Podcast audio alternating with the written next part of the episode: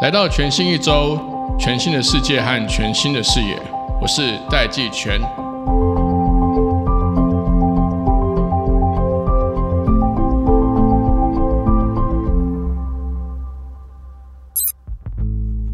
时间过得很快，我们的时序已经来到二零二三年的尾声了。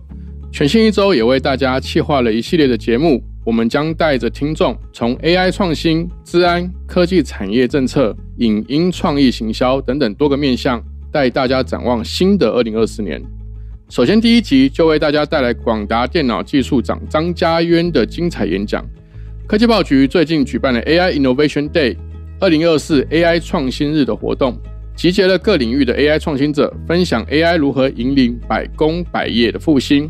探究这股 AI 推力会如何逆袭市场，并且转化为实际的价值。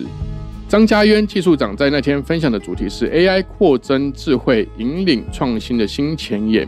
他引领我们思考 invention 和 innovation 的差别，并以宏观的视角回顾近代科技史的竞争与发展。就像大家都知道的 Steve Jobs 的 iPad 的故事，在当年其实不是新的发明。它只是对于 portable audio player 的创新，也就是我们俗称的随身听的创新而已。但是 iPad 这样的一个新产品，却造成了整个世界天翻地覆的改变，几乎横扫整个数位音乐播放器的市场。时间拉回现在，我们即将进入二零二四年，到底 AI 将如何 enable 扩增我们的智慧？我们该如何和 AI 一起合作，来创造出更多的 innovation？除了和 AI 创造出更多 innovation 之外，我们又该如何以人为本，精确的找到这个 innovation 的使用者呢？最重要的是，我们也必须更进一步的思索，有时候使用者不是不愿意使用我们的 innovation，而是我们现在提供这个 innovation 的 cost 还太高。这样一来，才能真正让我们的 innovation 成功达到 value creation 的目标，转化为实体的价值。现在就让我们一起来听广达技术长张家渊所带来的精彩内容。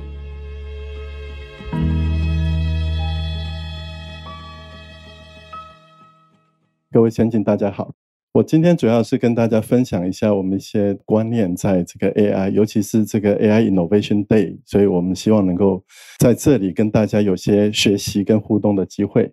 我今天定的题目比较特别一点哦，就是说上个礼拜我在 Boston 在 MIT 的时候，我发现我的第一个 page 刚好是 MIT 的 College of Computing 这个新的 Dean 叫 Dan，Dan 的最后一页是一样的，所以我们很高兴就拍了一个照。我今天取的名字不是在谈 AI，而是说这个 AI 如何赋能，如何扩增我们的能力，如何跟这个 AI 一起共同合作，然后来创造一个更多的 innovation。所以我是从这个角度上来看，其实 I 有非常多的 I，我们在开始谈的 intelligence、imagination、implementation，通通都是 I，但是 A 也有很多个 A，不是只有 artificial。如果你真的要做 innovation 的话，可能要对 AI 这两个字有一些不同的一个诠释来看哦。那首先我们来看 I 这个字，都会回到人。现在所有的一个我们所有的一个 research，以广达为例，都是 human center，都回到自己本身或者基本上人的需求来想。因为如果不回到 real world problem 的话，我没有办法做出 innovation 是有价值的，对人是有价值的。如果这个东西没有价值的话，基本上这个手入训就没有存在的意义。我莫名其妙的被被云门找去帮这个坡去做导览了，所以我就在谈，就是说 science 跟 art 的之间的一个关联性。其实你可以发现，我们所处在的现在，其实在可能百年之前的科幻小说就已经写了。我们的现在其实是过去人的 imagination。所以艺术其实跟 science 其实它里面的很大的一个界面就是一个想象力的一个界面。那你有想象力以后，你必须要透过各各种不同的技术来做 implementation，对，要执行它、实现它才有意义。可是你要实现它，你要靠的是非常多的 innovation。然后 innovation 呢，接下来你还要很多不同的 invention，你要创造不同的科技出来，才能够完成这整个 loop。所以我们在谈科技的话，其实应该是把它分开来，科跟技，然后跟艺术跟人文这三个层面一起来看。中间其实你会看到有非常多的一个一个 I 都存在在那个地方，但是呢，我们小时候从来没有被教过说要做 innovator，我们小时候没有这个字，如果你跟我讲说，哎，我三十年前我从小也就立志要当做一个创新家，抱歉，那个时候我没有听过这个字，因为没有。但是喜欢发明的小孩子会说，我要当发明家，我要像爱迪生等等。所以人就发现说，invention 跟 innovation 到底有什么样的一个差别哦？这个 innovation 其实这个字开始起来是从两千年开始大量的被提起，那就是从这个 Steve Jobs 他这个小小的这个 iPad 开始提起。那所以这中间已经差了差了一两百年去了，可是 iPad 也不是一个创新发明了。如果以可以带在身上的一个 audio player 的话，其实一九七九年就有了。这个就有一个很有名的故事，Morita 上，因为他喜欢运动，他太太喜欢听音乐，所以想做一个东西 combine 在一起，所以一卖就一直卖卖卖卖，卖到二零一零年他全部都不做了，因为被 iPad 整个打败了。好，这是整个 story。可是真的是他发明的吗？也不是他发明的，因为专利在 Andrew Pavell 上面，因为他更早期在一九七二年就 file 一个专利，就是这样的专利，就说我在皮带上把它放上去，我就可以听音乐了。所以他告了 Sony，告到二零零五年才告赢，但是告赢也不跟人家讲。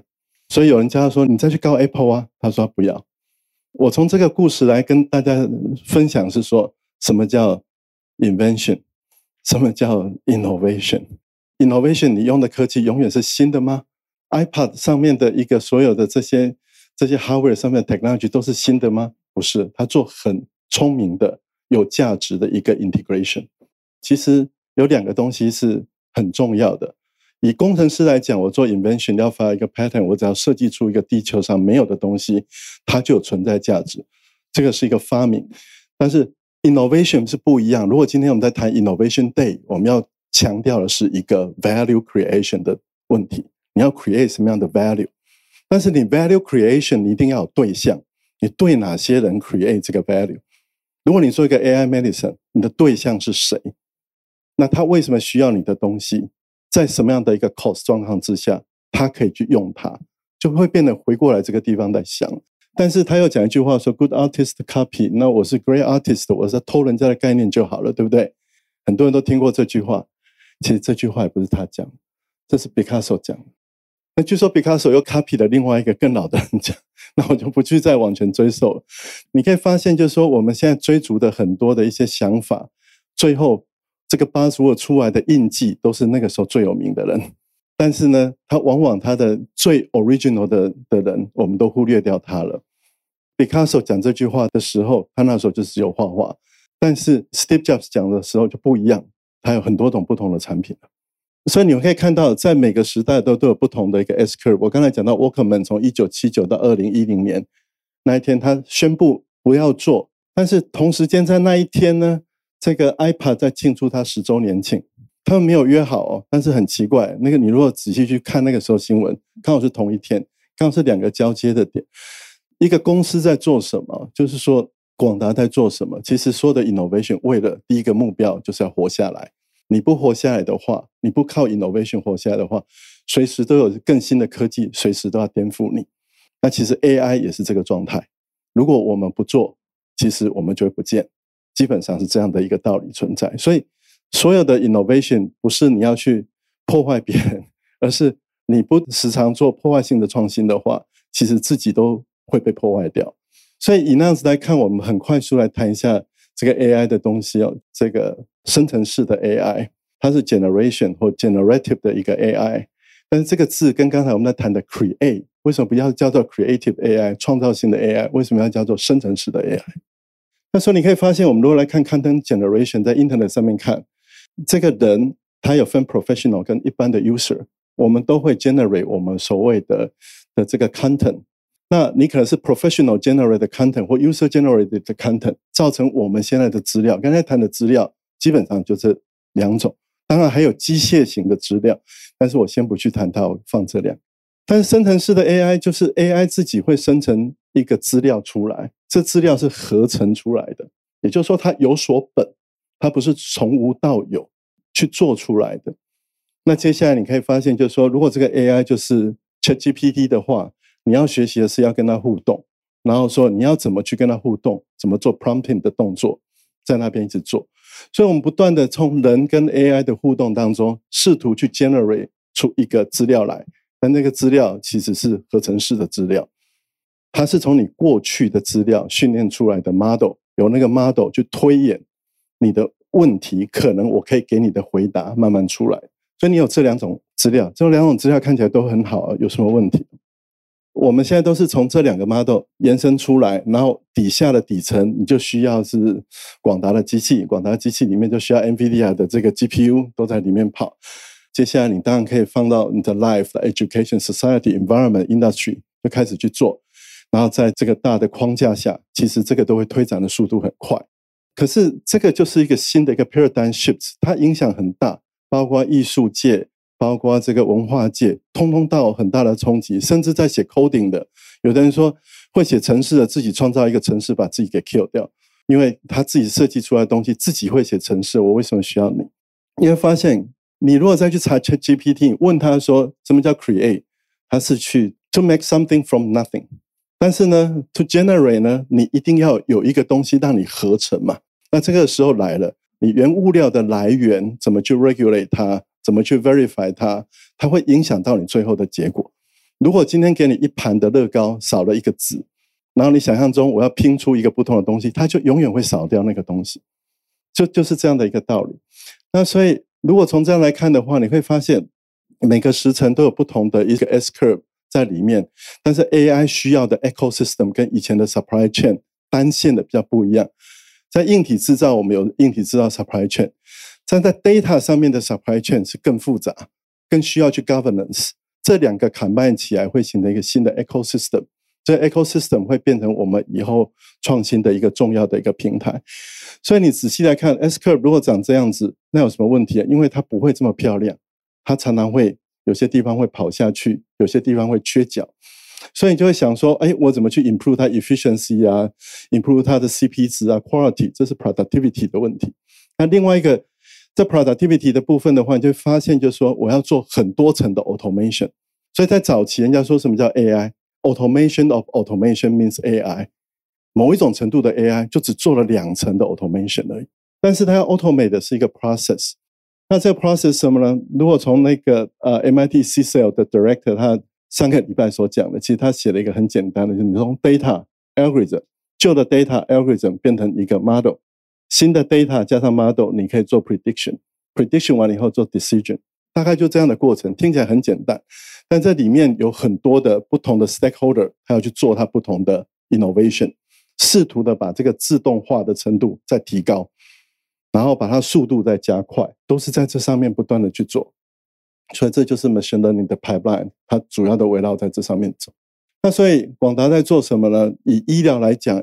医院有很多不同的格式的资料，在 HIS、在 EMR、在 RIS，怎么透过 IRB？IRB 就是它伦理委员会限制你哪些东西可以用，哪些不可以用，进到一个平台里面去，帮助人或者医生在 local 或接近 no code 的 environment，直接把它的 data intelligence convert 成 artificial intelligence，不要再写太多的 code，这是我们的做法。那其实某种程度也是一个 AI 的 automation。那除此之外，我刚才有讲说，有些时候你会断掉线，这线不会是平的，你的公司可能会出问题，你可能会遇到不同的一个障碍，技术上的障碍，所以你需要做一个 product 把它 bridge 起来。这时候你是要去 create 一个新的一个东西来，所以你可以发现说，如果看 Jurassic Park，他们找到从那个蚊子找到的血 DNA，不是有破破碎的地方吗？所以它有一个短片嘛。啊，我今天不会去再去谈它，但是它里面有一个这个 Doctor DNA，就是帮你去从青蛙里面找 DNA，去把它弥补起来。某种程度对我来讲，生成式 AI 好像在做这个样的事情。那样子做出来的话，会有其他的一个问题，但我今天不去谈它。但是我们一直围绕在这两个。如果以 business 来讲，你有没有新 product？你的 productivity 怎么去提升？一直围绕在这两个问题来看。以那个来看的话，刚才是一直在谈 automation。这边是不断的希望能不能自动化这个 product 的一个生成，而这 product 可能是一个 service，是一个 R，是一个 text、video、audio 都有可能。有人开始用它来找药，都是在这个概念下去去做思维。所以你仔细看，我们刚才一直在谈 prompt，你用 prompt 跟一个生成式 AI 去做互动，跑出 AI GC 来的话，其实很重要一点，你怎么去 verify 跟 validate 的 outcome，然后去改变你 prompt 的方式。甚至再去改变你的 model 都有可能，因为你的 model 是这样子的，你不断的去 prompt 它，然后你出现一个 data，然后你做成一个合成的资料，你希望把合成的资料再跟你原来的 real world 的 data combine 在一起，再回过去 retrain。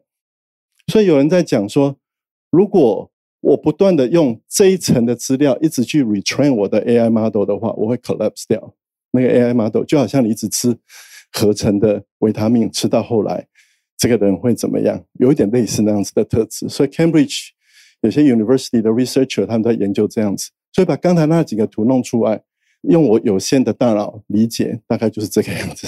我们在做的是这个样子。那这样的东西都需要大规模的一个运算。跟资料的储存才会发生，所以 supercomputing、scalable 的 storage、hyperconnectivity 都需要，才去 enable 一个未来的一个 AI。那在这个状况之下，你可以发现，我们刚才谈的 I 有很多种，但是 A 也有很多种，不是只有 artificial 而已，不是只有 automation 而已。其实很重要一点，它在扩增我们人类的某一个 capability。如果你只是把它当做它来取代你的话，那个是危险的。你把它当做一个工具，当做一个 partner。它其实在扩增你的能力，就好像我们近视眼了，我们要戴眼镜一样。从 digital twin 的观点来看，刚才也有提到的话，你可以发现，人的身体举人为例，它是一个非常 highly complex 的一个一个 model，非线性的 model。其实 neural network 是跟它比较接近的，把 meta data 给 extract 出来，去训经过 machine learning，你有可能在网络的空间里面塑造一个 digital twin。那它有什么好处呢？你今天要吃药之前，可能就是用 digital twin 这一个去做模拟了。模拟到对的话，你再吃。你不要用身体来当实验品。那这概念新不新？不新。因为一九七六年的时候，波音七七七就是这样设计的。否则它要吹很多次风洞，它就是用这样来设计。只是现在更高级，用 neural network 来建模。所以你可以发现，就是说这个 Ben MIT 从来没有一个新的一个 college。